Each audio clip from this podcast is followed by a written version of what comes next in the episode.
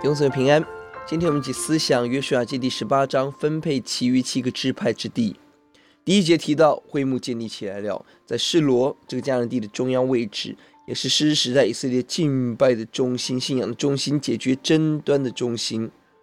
这是分地经文当中很重要的一节。虽然只有一节，但是没有会幕，没有神同在，启示人就无法完成任何工作。而到三节。约书亚提醒以色列要继续征战。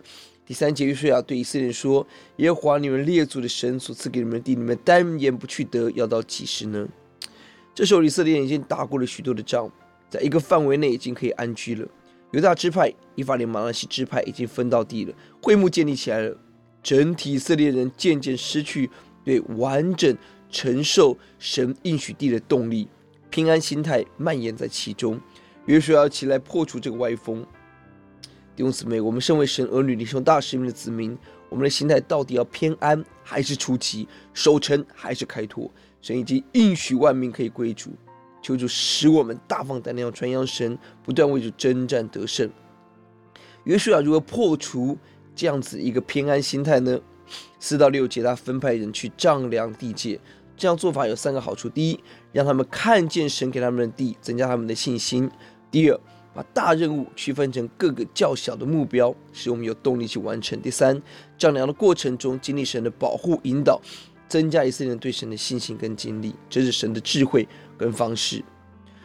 而接下来我们看到，约书亚为七个支派分地，用抽签的方式得地，自然会有大有小，可能会有不公平的疑义，但是我们看到各支派就是顺服，这是成为今天我们教会肢体关系很重要的一个榜样。我们低头来祷告，主耶稣，呼求你帮助我们，让会幕能够建立起来，在我们的生活当中，教会的生活、对神的敬拜、认识神、祷告、读经能够建立起来。